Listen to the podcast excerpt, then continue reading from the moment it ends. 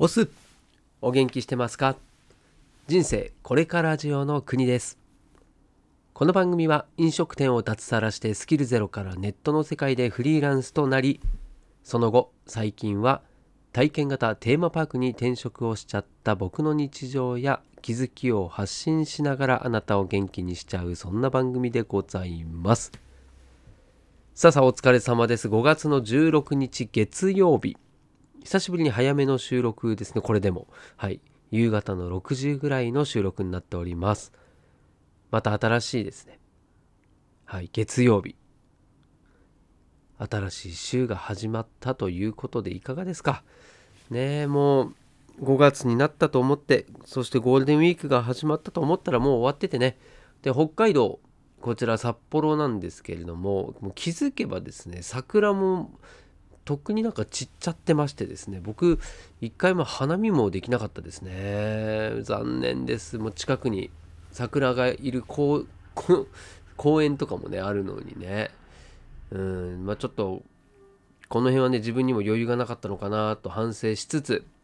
はい今日の本題に行きたいと思います。テーマは時代の変化に敏感な人と鈍感な人の大きな差と。いう話でございます。どうぞお付き合いください。では行ってまいりましょう。さあ、今日はですね、プレビプレプレハブ小屋でですね、収録をしておりまして、まあ、それと本題と何の関係もないんですけれども、だいぶですね、何て言うのかな、こうストーブをつけなくてもいいぐらいのあったかさになったと今頃ですかって話なんですけどね。いや、でもね、北海道はやっぱまだ寒いんですよね、風が。そうなんですよ。でね、昨日も、その仕事場がね、こう、屋外なんですよね、あの、フードコートっていうところでね。で、その、うん、屋外なんですので、天気によってですね、全然変わるんですよ、雰囲気が。で、昨日はですね、みぞれが降ったんですよ。若干ね雪が積もるっていうこの5月の中旬に差し掛かっているこの最中ですねみぞれを体験するっていうことでですねどうでもいい。はい本題に早く入れということなんですけどこの時代の変化に敏感な人っていうことでこれ何を基準にそう判断するのかっていうとは難しいんですけどね。あなたはどうですか？自分が時代の変化には敏感だな鈍感だなもしくはどっちでもねえかな、まあ、いろんな方がいると思うんですけれども、まあ、敏感な方が良さそうですよね。なんとなく。で僕も今回のこの話っていうのは、まあ、敏感になりましょうよっていう話なんですけどただその敏感になりましょうで終わる話ではなくてその敏感であることの利点というかそうじゃないとまずいよねっていう注意喚起のような話になるんですけどでこの事の発端はですね最近きん？あ今日か。今日のですねチキリンさんの放送なんですが社会派ブロガーのチキリンさんですね。はいもう Voicy でも大人気のはいそんなチャンネルなんですけれども、まあ、その放送でですねこのサザエさんみんなご存知サザエさんの話をしていてそのサザエさんはいまだにね昔からずっと放送しているということででこれ別にその昔からずっと放送してるっていうのは悪いことではないと思うんですよ。でまあそれはね人気があるからだと思うんですけれども、うん、ただその昭和のね戦後間もない頃から話されているその話がいまだに話として出てくるっていうのはねまさにその時代の流れにも合ってないよねっていう話なんですよ。で今はただ合ってないだけでは済まされなくて昔のようなこうお父さんが家の主でで、うん、お母さんがご飯出したり作ったりまあね専業主婦でみたいなそういう家庭ですよねサザエさんって。その家庭と今の家庭では全然違うと。でその結果どうなるかっていうとそのテレビでねいまだにゴールデンに近い放送内の時間帯でですよいろんな方が見るその放送の中で昭和的なその家族のね話があることによってこう変な風にね刷り込まれてしまう可能性があるとつまり男は働いてそして家族を養ってそして家ではなんとなくねこう身分が上みたいなそういう考え方っていうのが、まあ、身についてしまうこう自然とね刷り込まれちゃうんじゃないのっていうそういう指摘なんですよね。で当然ねじゃあ女性は今度そのご飯を作って当たり前とかそのね主婦は家のことを家事ね家事を、まあ、やらなきゃいけないみたいなそういうですねも今の人たちからするといやそうじゃないでしょっていうのがもう当たり前なはずなのにテレビでねそういう放送をしてしまうのはどうなんだということですよね。うんまあ、ただからこれもうそもそももうサザエさんは何こう昭和の世界をみんなに知ってもらうためのそういうエンターテインメントだよっていう立ち位置にしちゃえばいいと思うんですけれども今はねそうではないじゃないですか。うん、なんか時代劇をいまだにねこう現代のことのように見せてるみたいなそんな感じはしますよね。はい、でまあその話をまあ、聞いてですね僕が思ったことなんですよね今日の話っていうのは。うん、で、まあ、例えばねその、まあ、結論を先に言ってしまえばその大きな差っていうのは何かって言ったらね時代の節目これに敏感な人がの方がですね明らかに気づきやすいじゃないですか。で、え時代を先回りできるわけなんですよ。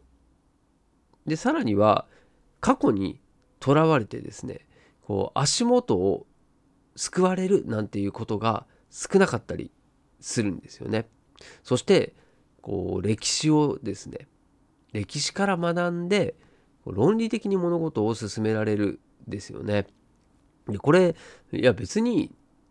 その鈍感な人だってやろうと思えばできるぜって思うかもしれない。だけど、そもそもですね、その敏感な人っていうのは、なぜ敏感になっているのかっていうのを考えるとわかるんですけれども、その情報をですね、自分から取りに行ってるんですよ。これが一番大きな差だと思っていて、自分がアンテナ張って、自分から態度的にですね、情報を取りに行っていることによって初めて新しい情報にたどり着けるんですよね。で新しい情報っていうのはここで言うのはですね通常の、えー、テレビとかねこう、まあ、新聞とかのそのニュース的な新しさではなくてですねもっとさらに先の話なんですよ。で、まあ、そこにはその時代のそれこそ変化っていうのが例えばねあのアメリカの情報をの最先端の情報を知っていれば、まあ、それがね3年から5年ぐらいのスパンでやっと日本に遅れてですね来るんですよその情報は。でそれをじゃあ、うんね、タイムスリップ経営なんて言うけれども先にその情報を知っておけば事前にそれを準備して日本にそれが来たその波が来た時にはすでにもう、ね、準備万端でですね望むことができるんですよね。でそそういう意味でも、まあ、要は予測ができるようになるっていう感覚だと思うんですよね。だ天気予報を知ってるのと知らないでも全然違うじゃないですか。あ今日雨降るのね傘持ってこなんですけどその天気予報を全く知らない人もしくは天気予報あるのにもかかわらずそれを見ようとしない人ですね。で結果どうなるかっていうと雨に当たってずぶ濡れになったりとかそういうことなんですよ。それがですね大きな差になってるっていうことなんですね。でじゃあそのこのサザエさんの話から何がね分かるのかっていうとそのサザエさんがなんでいまだにねそういう問題点もう時代遅れだっていう問題点があるにもかかわらずいまだに放送されているのかっていうところですね。もうこれがですね僕は、まあ、深く考えなきゃいけないんじゃないかなって思ったんですよ。じゃあなんででしょうか？って思った時にまずテレビの仕組みで考えると人気がなかったら絶対ね打ち切り打ち切りになるんですよ。ってことは人気があるんですよ未だに。見てる一定数見てる人がいて視聴率がそれなりに取れているわけですよね。じゃあ視聴率が取れているのは何でかって考えた時にサザエさんっていうのはテレビで放送されてますよね。でテレビを見ている人たちっていうのはお年寄りの方が多いんですよね。でお年寄りの方っていうのは昭和な人たちなんですよ。大多数がね。僕も昭和の人間です。だからお年寄りの部類に入っちゃうんですけれども、まあ、その昭和な人たちがサザエさんを見ているから違和感がないわけですよね。自分たちが今まで生きてきた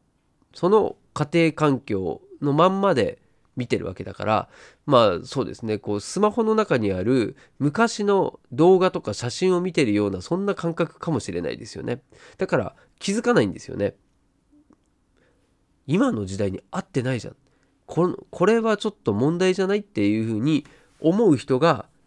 いないっていうことが問題なんですよね。だいずれはここに指摘が入る問題視されるようになるんじゃないのっていうのが、まあ、チキリンさんのね言ってることで、うんまあ、僕もそう思いますね。でじゃあその、ね、昭和の人たちが見ているからそれでね人気だから視聴率が取れるから放送しようとするのはこれはですねそのテレビ局の人からするともうなんだろうなこう芸能ネタのですね、だと芸能人が不倫したとか、ああいうのを放送してしまうのと一緒なんですよね。もう海外ではありえないですよね。で、そのことをやってしまってるのは、そもそもそういうですね、目の前の数字にとらわれてしまっているからに他ならないわけで、結果的にどうなるかっていうと、まあ、それの子供だったり、要は昭和の人たちの子供だったり、孫だったりが、同じくサザエさんを見せられてしまっているもしくはうまくですねそのサザエさん別に面白いから面白いからサザエさんを見て楽しいなあお父さんってこんな感じなんだなっていうのを、まあ、おじいちゃんってこうなんだなとかねそういうのを見てしまったことによっての子供たちへの影響っていうところは昭和の人たちは考えないんですよね。なぜかというとその危険性に気づいてないからなんですよね。いや、これほんとね、深刻な問題だなと思います。で、